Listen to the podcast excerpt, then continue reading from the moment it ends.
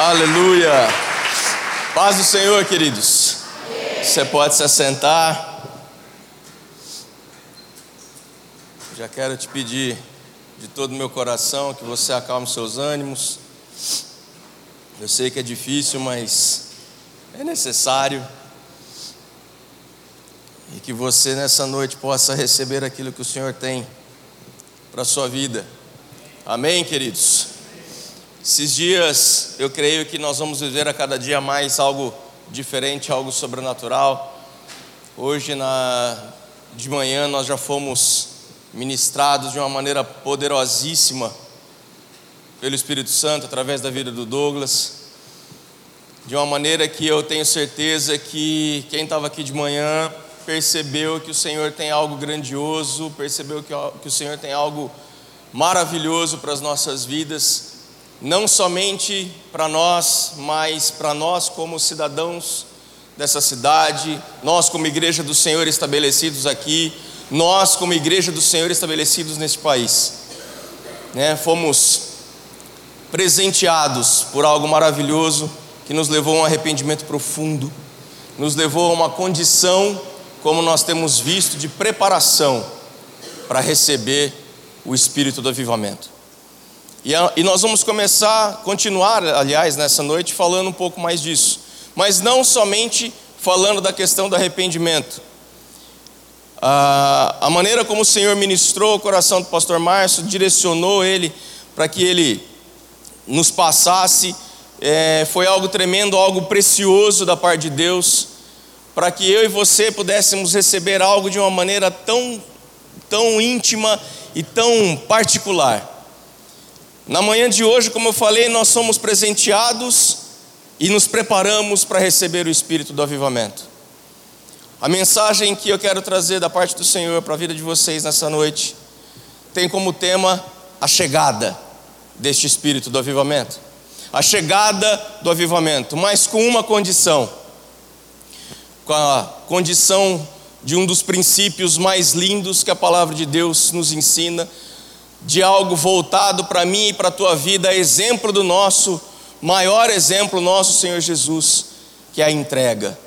E eu quero te incentivar e orar em nome de Jesus nessa noite, que você possa entender essa mensagem, que você possa entender aquilo que o Espírito Santo quer falar com você e que você possa, já arrependido e preparado, se entregar entregar tudo que você tem ao Senhor, entregar aquilo que de melhor você possui, mas entregar acima de tudo a tua vida aos pés do teu Salvador.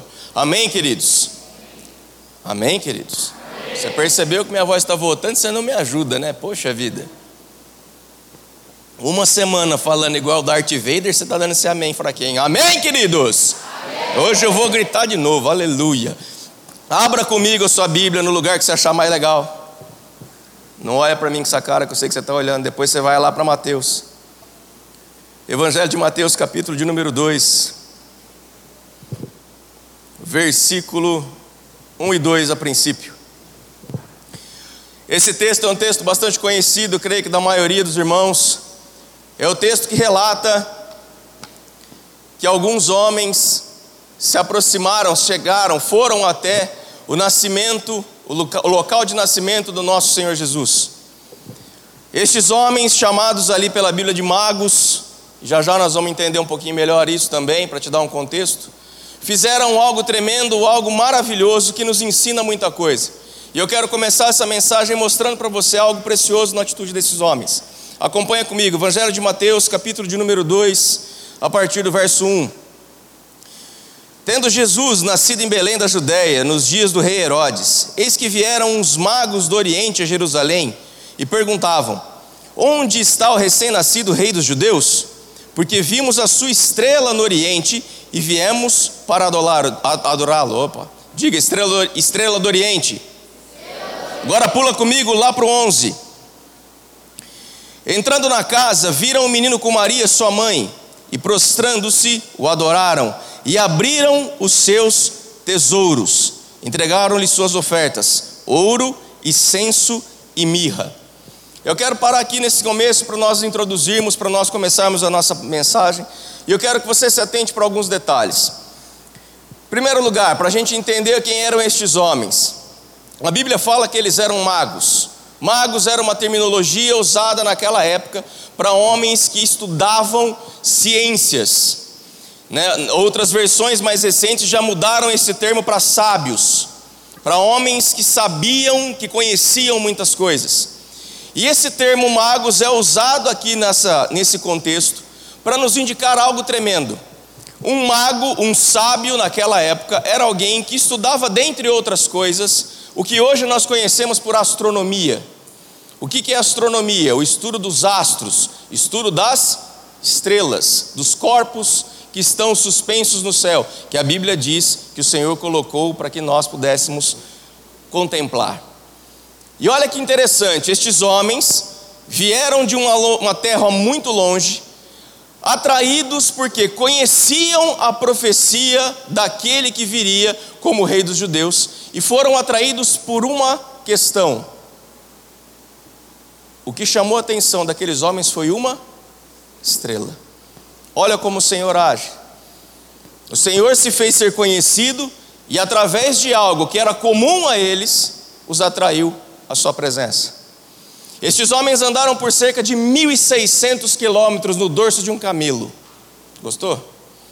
Por muito tempo até chegarem ao local onde estava o nosso Senhor Jesus e ali os seus familiares. E a Bíblia diz que chegando naquele local, quando eles contemplam ali o menino, tem a testificação dada pelo Espírito Santo, já, que ele era a quem eles procuravam.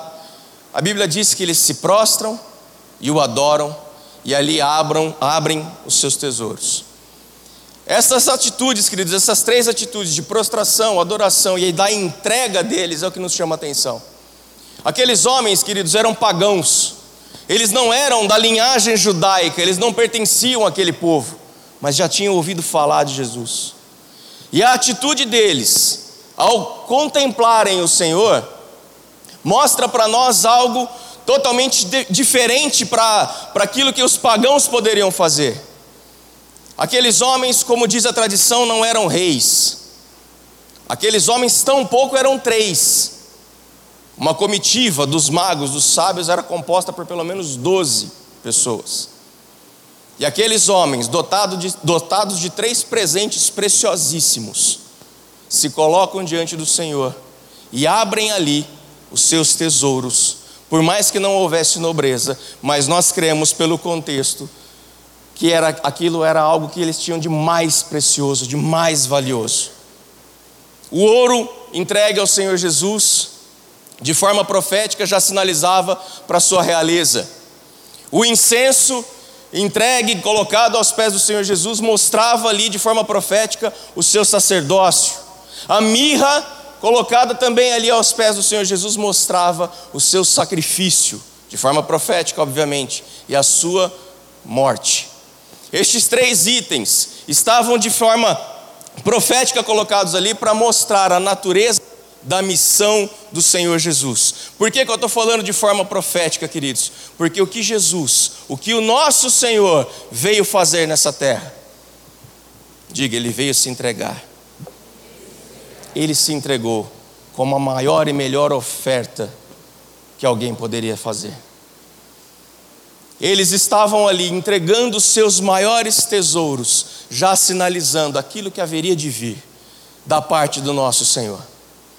E o nosso Senhor, eu não vou entrar nesses detalhes por conta de tempo, nós vemos a palavra de Deus descrevendo ali um ministério maravilhoso, uma vida exemplar, até chegar num dia que está descrito uma forma, de uma forma mais detalhada lá no, no Evangelho de Lucas, no capítulo 22 a partir do verso 39, se você quiser anotar aí, onde o Senhor Jesus vai a um lugar que a Bíblia chama de um lugar de costume, que eu e você conhecemos e já ouvimos falar, chamado Jardim do Getsemane.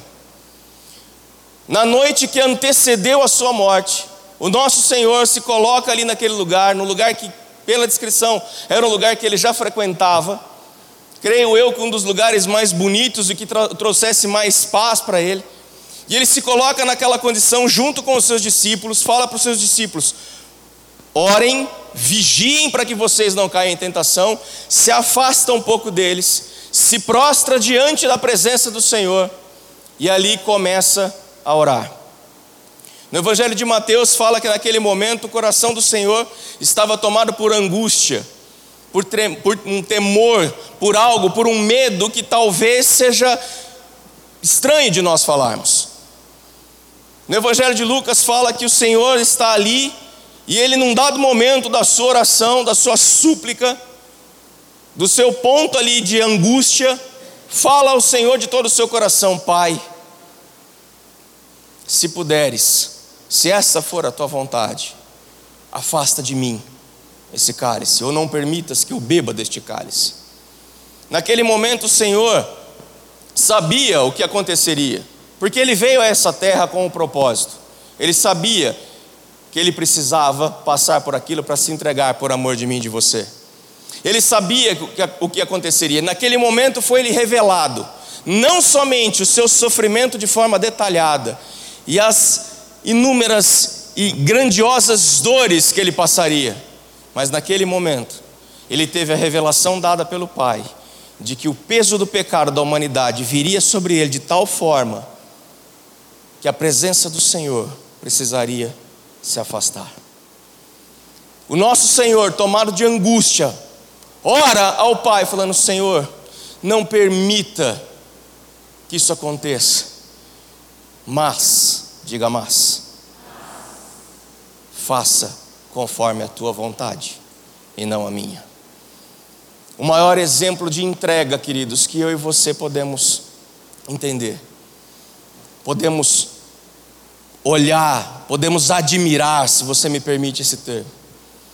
O Senhor Jesus mostra naquele momento que, por mais que ele soubesse o que aconteceria, e por mais que ele, naquele, nesse retrato que nós falamos aqui do Evangelho de, de Lucas, mostrasse ali a sua face humana, vamos dizer assim, um Jesus homem que temeu, que olhou, que ficou ali agoniado com aquilo que viria. Este mesmo Jesus deu o maior exemplo de como nós devemos nos portar, de como eu e você temos que entender qual é a nossa postura a partir de um princípio. Você sabe por quê, queridos? Porque a entrega de Jesus foi a primeira entrega, foi a entrega mais linda. Só que o DNA de um cristão, de alguém que, assim como eu e você, já confessou o senhorio do Senhor, já o aceitou como Salvador das suas vidas, já o confessou dessa maneira, que já se preparou se arrependendo dos seus pecados, como nós fizemos hoje de manhã, eu e você precisamos entender que este DNA cristão está sobre nós, e esse DNA é o que nos faz ter o mesmo comportamento na natureza do Senhor em toda a sua essência. Se Ele se entregou por nós, o nosso papel é nos entregar por Ele. Se Ele fez isso por nós, de forma sacrificial, o nosso papel é fazer, fazer isso por Ele. Se Ele fez isso de uma maneira tão linda, abrindo mão de si mesmo, vamos pensar assim, não olhando para as suas vontades, para os seus desejos, não olhando para as coisas humanas, porque ele era homem naquele momento, Assim é comigo e com você. O mesmo DNA cristão que foi proclamado neste dia está sobre a minha e a tua vida. E esse princípio da entrega precisa ser colocado em prática nas nossas vidas. Por que, que precisa ser colocado em prática, queridos? Porque foi através da entrega do Senhor Jesus que nós recebemos a vida. E foi através da entrega do Senhor Jesus que o espírito do avivamento chegou ou pôde chegar à igreja. Foi através desse sacrifício, dessa obra maravilhosa, que o Senhor fez isso, que o Senhor nos permitiu viver.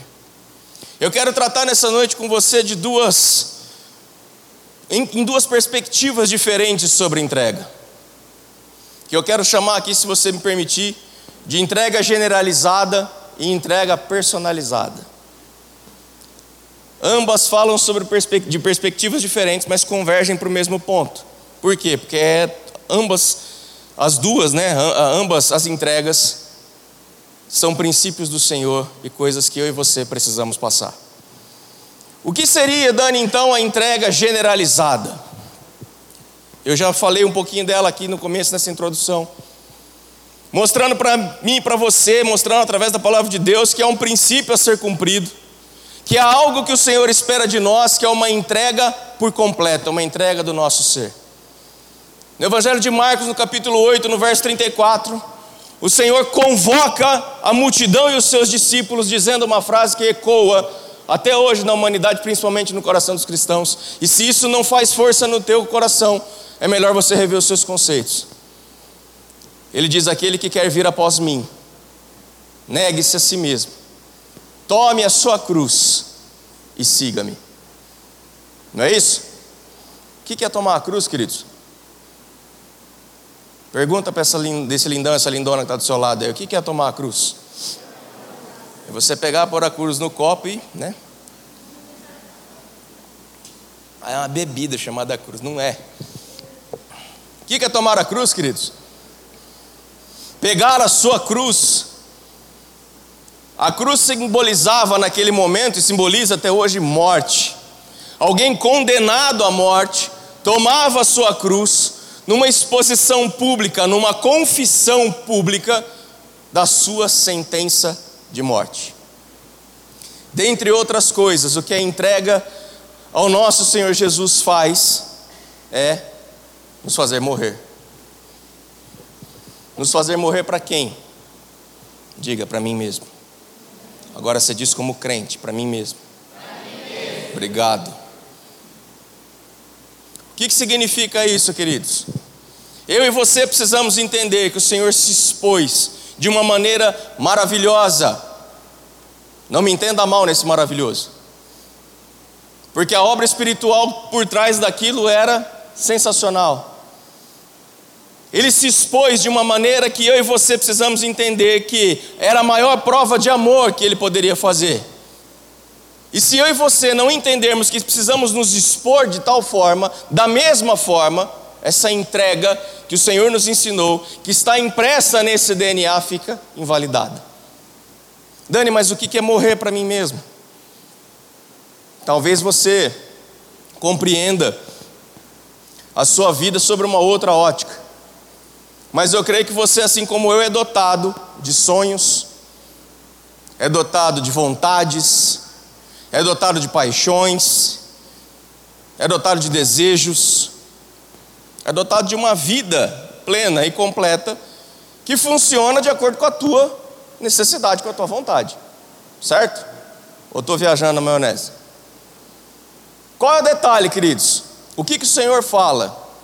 A partir do momento em que eu e você decidimos segui-lo, ele, ele fala para nós estou pensando mais rápido que eu estou falando, liga não. Ele fala para nós o que?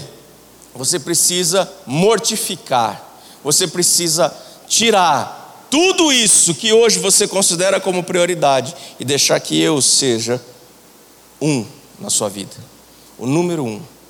Agora a tua vida não pertence mais a você, mas ela pertence a mim. Você morreu para você mesmo, você se entregou a entrega generalizada é um processo por qual todos nós, como cristãos, filhos de Deus, que desejamos esse DNA evidente em nós, impresso, marcado em nós, vamos passar. Não tem como falar que você acredita em Jesus, que você crê na obra da cruz, que você confessa Ele como Senhor e Salvador da tua vida. Não existe como falar tudo isso e não se entregar por amor a Ele. Não passa de um mero discurso se assim fizermos. E nós aprendemos que nosso discurso não pode ser algo vazio. Somos dotados de um amor que vem do Pai, que nos leva a trabalhar, a agir, a fazer coisas para comprovar esse amor. O que, que acontece, queridos? Quando eu e você decidimos morrer, quando eu e você decidimos nos entregar, quando eu e você nos, nos, decidimos nos render à presença do Senhor, nós expomos não somente para esta nuvem de testemunhas aqui, mas para uma nuvem de testemunhas espiritual, que agora nós temos uma nova vida. Que eu e você agora pertencemos a um Deus soberano, a um Jesus lindo, maravilhoso, que fez a mesma coisa por mim e por você, para que eu e você pudéssemos agora ter uma outra condição. A entrega do Senhor Jesus e a nossa entrega por ele, por ele ficam, não vou dizer semelhante, porque não tem como nós compararmos o que o Senhor Jesus fez, mas ficam no mundo espiritual num plano quase que equivalente. No mundo, numa questão sobre uma ótica espiritual. O que o Senhor Jesus fez e o que o Senhor Jesus nos pede, queridos, é que eu e você entendamos por completo que é necessário, que é preciso, que eu e você precisamos morrer, que eu e você precisamos nos entregar, que eu e você precisamos nos expor se for preciso. Todas as vezes que nós muitas vezes ministramos aqui, eu fiquei, comentei com a Tati sexta-feira, né? nós comentávamos em casa, abertura do nosso acampamento, eu vou pegar o que é o mais recente, que é o que está mais fresco na memória, tá? Abertura do nosso acampamento. A presença de Deus estava aqui desde o começo, quem estava aqui sabe o que eu estou falando. E num dado momento do, da, nossa, da nossa reunião aqui, do nosso culto, o pastor Márcio convocou a igreja. Vem aqui à frente. Se coloque aqui, venha buscar mais de Deus, venha é, é, estar mais preparado para mais do Espírito Santo.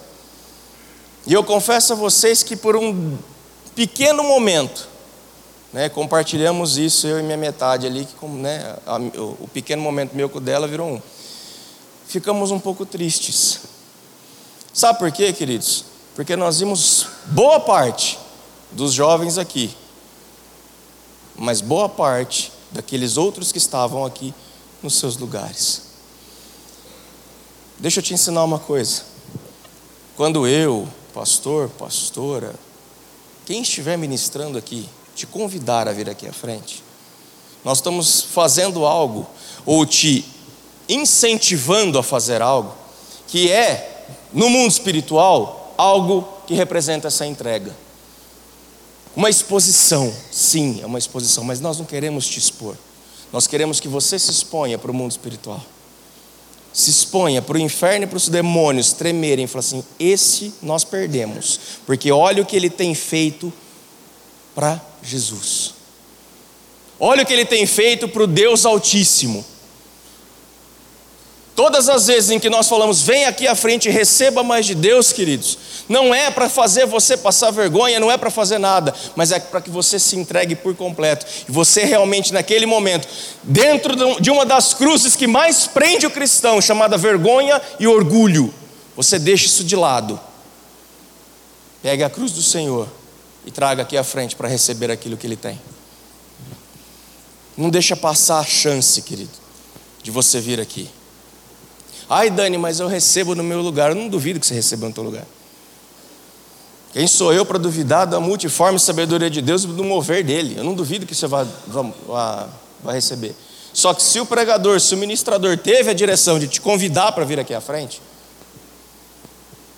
seja ousado, seja ousada. Deixa a tua vergonha de lado, deixa teu orgulho de lado, deixa todas essas questões de lado. Fala assim: eu vou me expor ao meu Senhor, porque Ele é digno disso. Eu vou fazer fazer isso porque Ele fez isso por mim. Ele não se poupou, por que, que eu vou me poupar? Nós precisamos entender que existe um, um nível de entrega para cada uma das nossas vidas. A segunda entrega, a segunda perspectiva, que eu chamei de entrega personalizada, é algo que eu quero chamar a sua atenção nessa noite. O que é entrega personalizada? É aquela que vai vir após a sua entrega generalizada. De que forma? Particular. Algo que o Senhor vai falar no teu íntimo. Algo que o Senhor vai falar somente com você. Dentro daquelas condições que nós falamos agora há pouco, entre sonhos, paixões, vontades, desejos e afins. Da maneira como Ele te direcionar, da maneira como Ele falar com você. Por quê, queridos? Porque eu e você precisamos entender que o Senhor nos quer por completo. E Ele tem planos e propósitos muito bem estabelecidos para cada um de nós.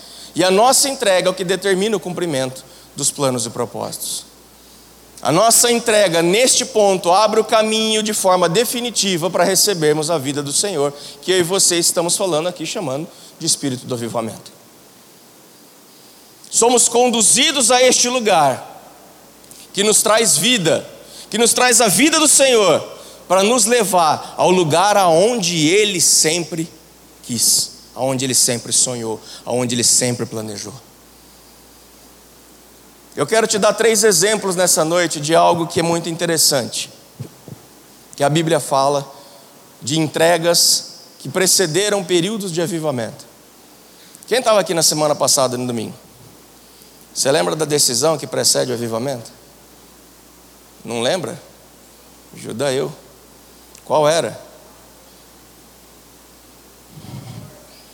Quem disse? Glória a Deus por quem falou que eu não vi. Ah, muito obrigado, irmã Rita. Glória a Deus pela sua vida, minha amada. O amor, que jeito? De todo o coração, alma, entendimento e forças. Eu amo ao Senhor. Eu me decido por Ele. Eu quero amá-lo com tudo aquilo que eu tenho, de melhor, da melhor maneira possível. Acima de todas as coisas, quando eu faço isso, eu me decido por receber a vida dele. Aí eu passo por um processo como nós passamos pela manhã de hoje de preparação. Nos arrependemos. E aí o Senhor começa, depois desse arrependimento, mostrar coisinhas na minha e na tua vida que ainda ocupam o lugar que não deveriam ocupar. Ou mostra planos e projetos para mim e para a tua vida, que é Ele e dele, para que eu e você tenhamos o conhecimento e possamos nos decidir por isso. Eu quero ter a vida do Senhor de forma plena, Dani. Eu quero este espírito do avivamento sobre a minha vida, sobre a minha casa, sobre a minha família, em tudo que eu fizer. Só que para fazer isso, você vai precisar abrir mão de algumas coisas. Talvez coincidam, talvez não. Mas existem outras coisas que o Senhor vai falar com cada um de forma particular, que precisam sair das nossas vidas, como sentimentos, orgulho, soberba, aquela rebeldiazinha, como né, o Douglas ainda falou um pouco hoje de manhã, aquele sentimentozinho rebelde, aquelas coisinhas que muitas vezes a gente deixa passar aquela natureza corrompida que insiste em ficar querendo falar e te mostrar que você é incapaz, que você não pode, que você não tem condição de fazer, que esta, esse chamado, esse negócio de chamado, essa coisa de, de, de viver para Deus é coisa para um ou outro, não é para mim. Esses impedimentos que vêm à nossa mente para tentar nos afastar da vontade do Senhor, tudo isso faz parte da entrega personalizada. Sabe por quê, querido? Você não é uma nova criatura? É ou não? Amém. Se você é nova criatura, existe uma nova condição, um novo DNA, lembra? Se existe um novo DNA, existem novas coisas dentro de você. Então tudo aquilo que te prendia ficou para trás. Tudo aquilo que você achava de você mesmo, agora você esquece, entrega aos pés do Senhor. Deixe de lado tudo aquilo e comece a viver a plenitude da presença, dos planos e sonhos do Senhor. É isso que Ele quer de mim, de você. É isso que Ele espera de mim, de você.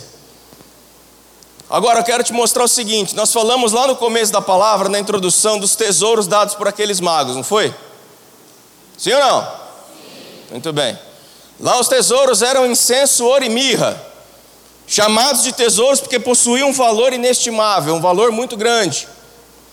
Hoje, talvez, se eu perguntar se alguém tem incenso, ouro e mirra aqui, eu fico no vácuo, né? Mas eu tenho quase certeza que você tem algo de precioso. Não é? Você parar para pensar, aí você vai ter algo de precioso na sua vida.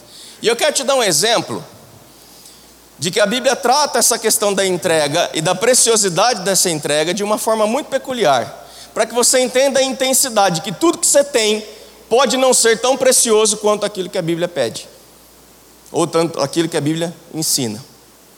Você quer ver um detalhe? Jesus não veio morrer, se entregar por você? O que, que a Bíblia diz lá em João 3,16?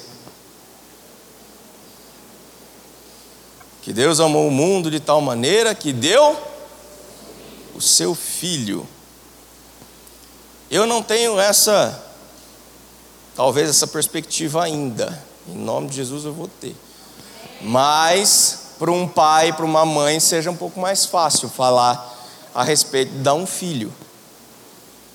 É? Papais e mamães, pensem nisso. Você daria o seu filho por amor à humanidade, de, uma, de forma que peca, que faz tudo errado, de uma maneira sacrificial, como foi Jesus? Com certeza não. Não é? Nós não faríamos isso. Por quê? Olha pela, por essa perspectiva: não existe nada mais precioso que um filho. E o que, que o Senhor fez? Hum? Entregou o seu filho, para que eu e você pudéssemos ter vida. Só que existem outros três exemplos, eu quero chamar a atenção lá no Antigo Testamento para você hoje, para você entender como é que a coisa funciona. Eu vou chamar esses três exemplos aqui de nomes específicos, porque o Senhor me dirigiu a levar essa palavra de uma maneira hoje para que você não tenha desculpa de falar que você não tem nada para entregar. Viu? Então fique esperto, segura na cadeira, aperte o cinto. Gênesis 22 relata a entrega de um filho. Você lembra qual deles? Isaac, o filho da promessa. Abraão orou, orou, pediu, tal, lá quando estava já veinho, ele a dona Sara, o Senhor vem e coloca ali um filho no, na sua vida. Passados 15 anos, o Senhor falou assim: pega este menino que eu dei para você e entregue em sacrifício para mim. O que, que Abraão fez? Jamais, Senhor, ele é meu. Sim ou não? O que, que Abraão fez? No momento em que ele ia descer o machado no menininho, uma voz brada do céu e impede que ele machuque o menino. Um cordeiro aparece preso ali, ele vai e sacrifica o cordeiro. Dani, o que, que isso tem a ver com o avivamento? Quem levou Abraão para aquele lugar? O Espírito de Deus. Quem conduziu todas as coisas? O próprio Senhor. De Abraão veio Isaac, de Isaac veio Jacó. De Jacó vieram outros filhos que geraram doze povos, doze tribos que se tornou a maior nação daquela época e uma das mais poderosas que eu e você conhecemos para a época chamada nação de Israel. Foi um tempo de vida? Foi. Foi algo impressionante para a época? Foi. Foi algo que o Senhor fez para avivar um povo? Sim, porque a ordem dada para Abraão não era uma qualquer ordem. Ele deu ordens explícitas para aquele homem, para que ele fizesse coisas que somente ele, pela fé do Senhor, no Senhor podia fazer, e ele cumpriu uma a uma. Esse tipo, querido, de entrega, a entrega de Abraão, eu vou chamar aqui de entrega solicitada. Sabe por quê? Porque o Senhor pode te pedir coisas nessa noite. Talvez não seja um filho, talvez seja. E aí? Como que eu posso entregar meu filho? Sabe aquele amor quase que de idolatria? Sabe aquela coisa que é, desculpa o termo, mas quase que doentio? Pena que minha mãe não está aqui. Oh, Jesus. O senhor sabe o que o senhor faz, mas também. Né? Sabe aquela coisa de super proteção? Aquela coisa que vai além, muitas vezes, de uma compreensão humana? Não estou falando que o senhor vai pedir teu filho para você deixar de amar ele. Mas tem muita mãe, como a minha, que tem um galalau de quase 40, que trata como um bebezinho de 10. Quem já viu? Já comeu? Só falta ela ligar para mim e falar assim: escovou os dentes, hoje se ela fizer isso, olha, eu, eu destituo ela do cargo. né? Mas minha mãe tem umas paradas dessas, filho único, com as coisas todas, né? Eu brinquei com os irmãos na hora do, do almoço, né? Eu falei assim, eu já, já desisti, então o que, que ela faz? Ela fala, já comeu? Eu falo assim, já. Né? Tem hora que torra a paciência, né? Mas eu respeito. Só que já fomos, já fui é, ministrar esse respeito e ela também, né? Ela não, enfim, deixa para lá. Não vou entrar nesse assunto não. Isso é assunto particular. Mas pode ser que tenha outras neucis aqui. Tá gravando, pastor? Jesus, corta. Edita essa parte, pula para depois. Vamos começar daqui. Pode ser que existam outras mães super protetoras aqui. E o Senhor pode pedir teu filho nessa noite. O que você vai fazer? Pode ser que o Senhor te peça outras coisas. Pode ser que Ele peça teus sonhos. Ai, Dani, meu sonho é ser astronauta. Você já perguntou para Deus se é esse o sonho dele? Dani, meu sonho é ser jogador do Real Madrid. Você já perguntou para Deus se esse é o sonho dele? Meu sonho é ser ministro igual de Astófilo. Primeiro nós vamos repreender esse espírito da tua vida, depois nós vamos orar para ver se é isso que Deus quer. O que, que acontece, queridos? O Senhor pode te pedir. E existe uma entrega solicitada, uma entrega pedida. Existe um Isaac na minha na tua vida que precisa ir para o holocausto, para o sacrifício. Mas também existem outros tipos de entrega. Capítulo 22 do livro de Êxodo fala de outra entrega. Capítulo 22, capítulo 22 não, perdão, capítulo 2, pensando bobagem. Êxodo 2 fala da entrega de um homem que eu e você conhecemos como Moisés. Ai, mas Moisés foi entregue? Foi. Seus pais o colocam no cesto, coloca esse cesto no Nilo e ele vai até a corte, até o reinado, até a nobreza, para não viver mais como escravo, mas para viver, passar por um período ali vivendo no palácio. Quem pediu para os pais de Moisés fazer isso? Diga, ninguém. Só que eles conheciam a Deus. Foi uma entrega que eu quero chamar aqui de entrega voluntária. E talvez o Senhor te leve a fazer isso nessa noite. Dani, mas o que eu posso entregar voluntariamente? Aquilo que Ele mesmo tocar no teu coração. Aquilo que você desejar. Fala, Senhor, eu não quero mais isso. Isso precisa ser entregue, isso precisa ser colocado diante, você, diante do Senhor, diante da sua vida, diante do seu altar. Isso precisa sair de mim, isso eu não quero mais esse vínculo. Sabe o que pode ser entregue? Talvez um negócio que eu e você conhecemos muito bem. Ai, Dani, mas eu vou entregar meu celular, meu celular eu paguei caro. falei, filho de Deus, entenda que isso é um telefone. Isso é um instrumento para comunicação. Ele não pode controlar a tua vida. Ah, mas voluntário. O Senhor não vai falar, dá o teu celular, filho meu.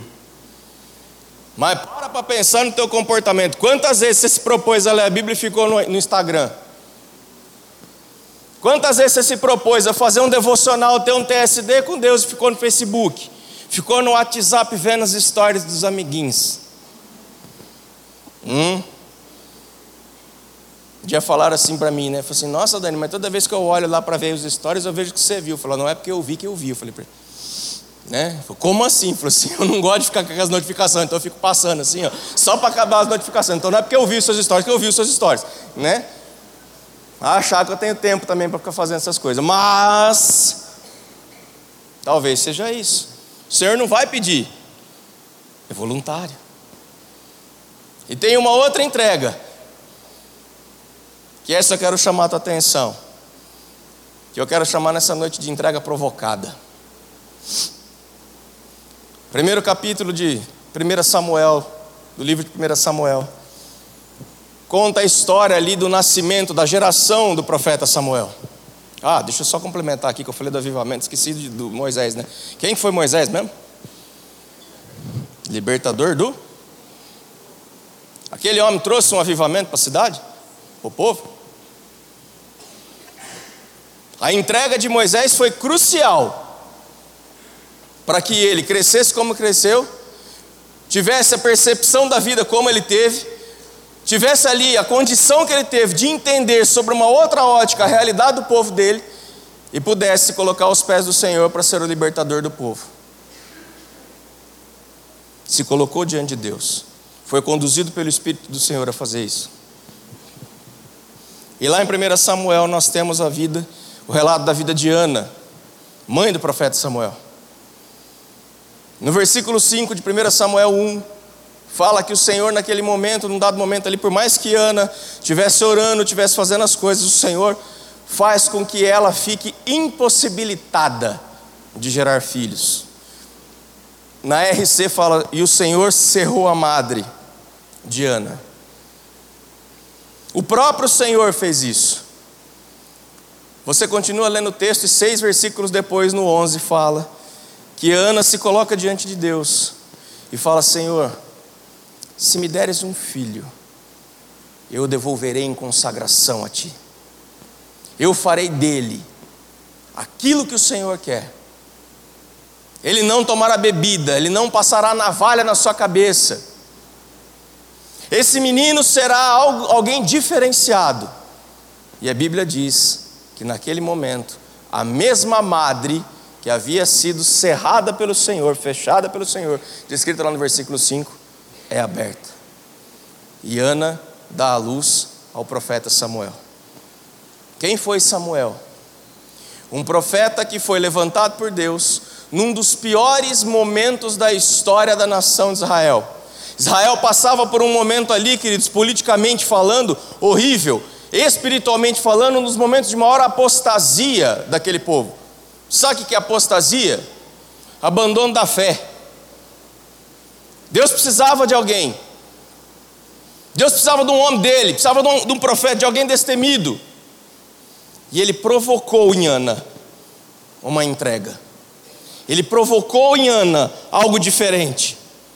Para que ela se colocasse diante do Senhor e falasse assim: Senhor, eu entrego eu desejo muito um filho, mas assim que o Senhor me permitir ter um, eu te devolvo em consagração para que a tua vontade seja cumprida. Te pergunto, você sabe quem é o maior rei da história do povo de Israel? Quem? Quem, filho? Esse espírito de precisa sair dessa igreja, em nome de Jesus maior rei da história do povo de Israel? Davi, glória a Deus. Obrigado, Jesus. Davi, quem ungiu Davi? Davi foi o maior rei da história porque trouxe para aquele povo uma vida nova, trouxe avivamento. Se não fosse pela vontade de Deus, aquilo não teria sido cumprido. O que, eu quero trazer nessa noite para você, queridos? O Senhor está nos chamando para um nível de compromisso diferente. Ele quer derramar um espírito de avivamento, quer derramar um avivamento sobre nós como igreja, para que nós tenhamos as nossas vidas totalmente mudadas e possamos fazer a diferença nessa cidade. Pastor Márcio falava ontem aqui, relatou aqui qual foi o sentimento dele quando eles chegaram a Catanduva. Uma cidade que já viveu um avivamento, como ele falou, que já viveu um tempo lindo no Senhor mas que por conta de uma série de coisas deixou isso, isso acontecer, isso apagar, isso, não vou falar morrer como ele disse ontem, mas isso se enfraquecer de uma maneira muito grande.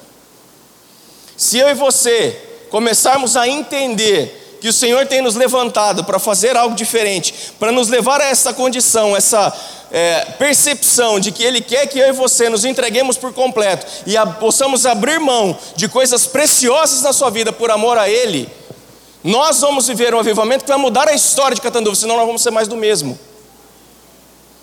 E o Senhor não está chamando você e trazendo aqui nessa noite para que você seja mais do mesmo.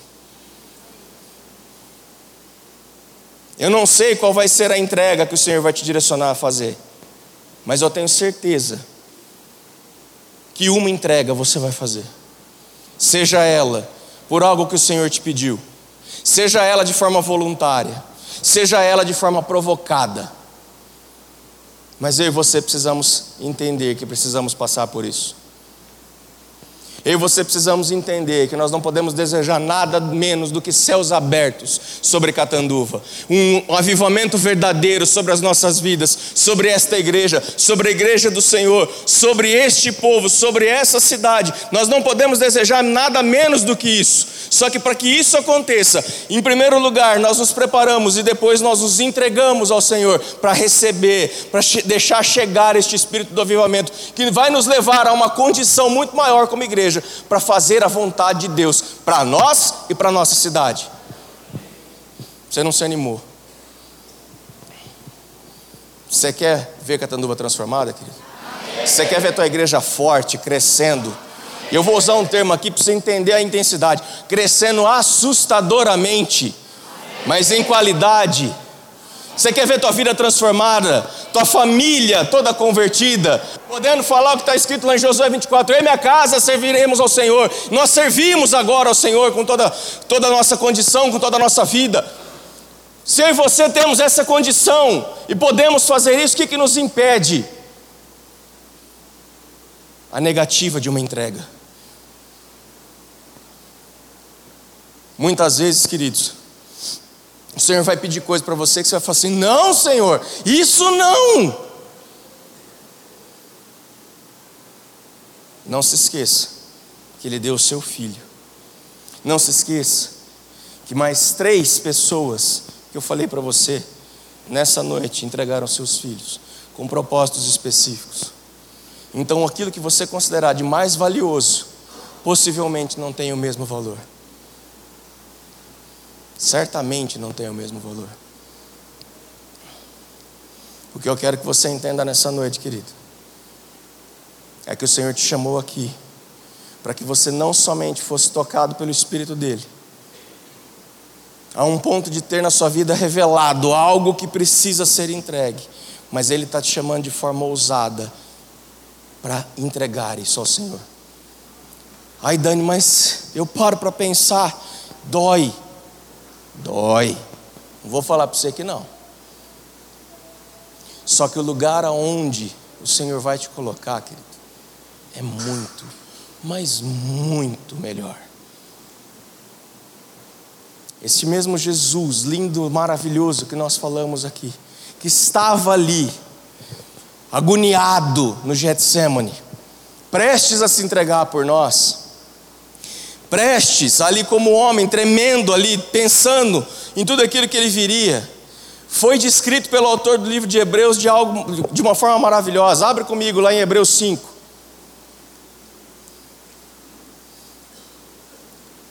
Olha o que o autor de Hebreus fala aqui. Hebreus 5, a partir do 7.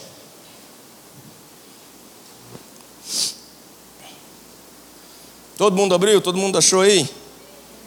Não foi todo mundo. Quem achou diz amém. Quem não achou diz ai meu Deus. Roubaram Hebreus da minha Bíblia. Me ajuda aqui. Se não achou, você pede ajuda para o crente que está do seu lado. Aleluia. Pede aí, abre aí, ó. Hebreus, capítulo 5, verso 7. Ele, Jesus, nos dias de sua carne, tendo oferecido com forte clamor e lágrimas. Onde que ele foi oferecido? Ele se ofereceu com forte clamor e lágrimas, queridos? No Getsemane, é, no Getsemane mesmo. Lá, com forte clamor e lágrimas, orações e súplicas, a quem podia livrar da morte, foi ouvido por causa de sua reverência. Olha isso, atenta para isso. Embora fosse filho, o que, que a Bíblia diz ali? Embora fosse filho, cadê? Versículo 8. Embora sendo filho, qual é o verbo ali? Aprendeu a fazer o quê? Uma das coisas que envolve o princípio da entrega é a obediência. Você quer obedecer ao Senhor Jesus? Você quer se entregar ao Senhor? Embora sendo filho, aprendeu a obediência pelas coisas que sofreu. Ele aprendeu a obediência. Deixa eu te ensinar um negócio. Abre os parentes. Aqui. Como que você aprende a ser obediente? Hum. Uhum. Como que eu aprendo a ser obediente? Na hora do pega na hora que a corda aperta, na hora que a coisa muitas vezes aos nossos olhos complica. Jesus precisou aprender a ser obediente. Por quê? Naquele momento, com suor, lágrimas, sangue, orações e súplicas na sua carne, ele clama ao Senhor: Senhor, Pai, tira isso de perto de mim. Mas contudo seja feita a tua vontade, não a minha. E o Senhor fez o que com ele? Ele aprendeu a ser obediente. A tua entrega e a minha entrega é uma expressão de fé e confiança no Senhor, movida por algo que você vamos chamar aqui de princípio de obediência. Fala ali, ó, que ele aprendeu a, a obediência pelas coisas que sofreu. Nove. Nove. E tendo sido aperfeiçoado. Você viu que veio até com assovio para ficar mais interessante a entonação do aperfeiçoado. Ele foi aperfeiçoado em obediência. E tornou-se o que, queridos?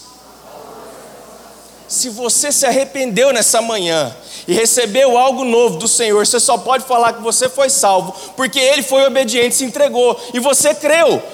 O lugar que o Senhor colocou Jesus após a sua entrega foi infinitamente maior do que o lugar de dor e sofrimento dele pela sua entrega. Ele foi entregue e ele se tornou o autor da salvação eterna.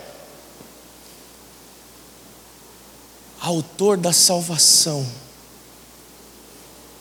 Se ele não tivesse passado pelo que passou, eu e você não estaríamos aqui. Um lugar onde você vai pensar que vai doer, porque você vai se entregar ao Senhor ou entregar aquilo que de melhor você tem, ou aquilo que te direcionar nessa noite, vai doer, vai, mas o lugar que Ele vai te pôr é muito maior, porque Ele vai te dar uma vida que você nunca viveu antes, Ele vai te dar algo muito maior daquilo que você pode pensar, imaginar. Está aqui, ó.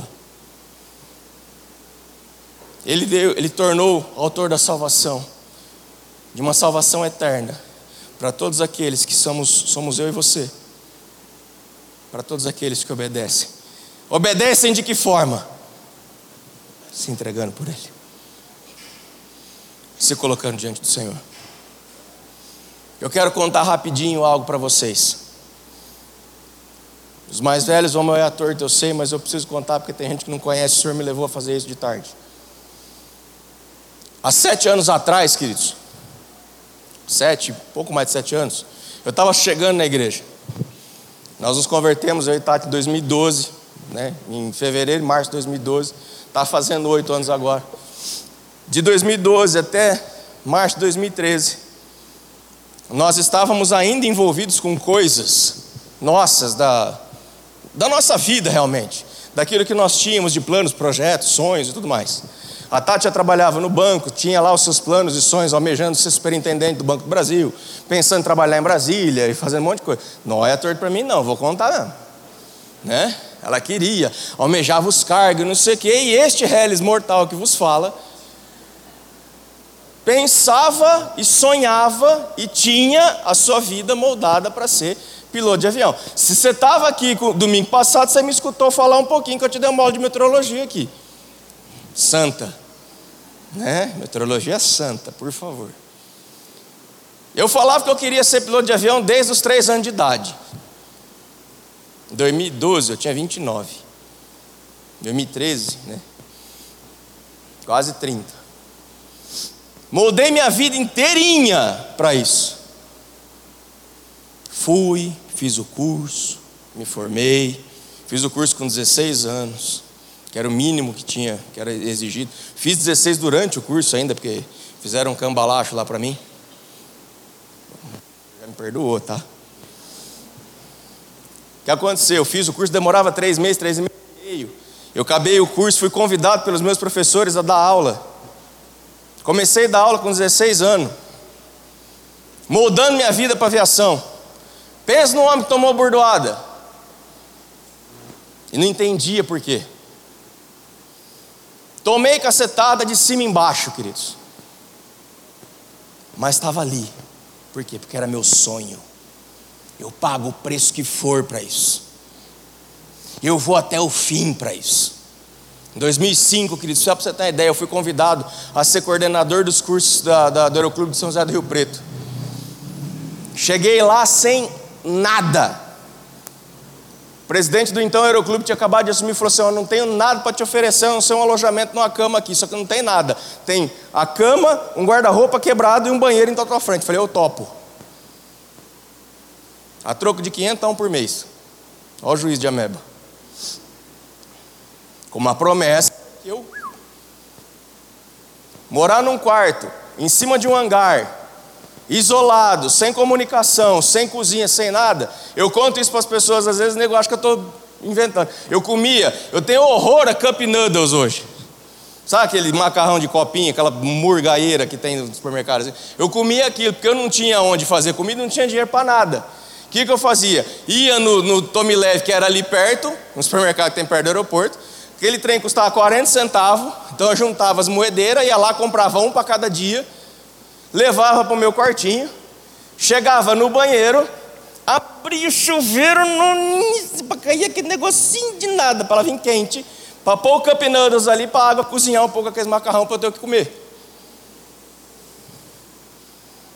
Fiz isso por longos meses. Cheguei a ponto um dia de chegar lá de segunda-feira, porque eu vim de final de semana para ver minha mãe e meu pai. De chegar na segunda-feira, tá minhas malas tudo jogadas num canto lá, que o aeroporto ia fechar para reformar a pista. E a, a construtora que ia fazer aquilo solicitou um quarto. Adivinha o quarto de quem? Dormi por quase 90 dias num colchonete dentro do hangar, embaixo da asa do avião. Tomando banho de ducha higiênica, porque não tinha banheiro. Eu ia no banheiro do aeroclube tomava banho ali.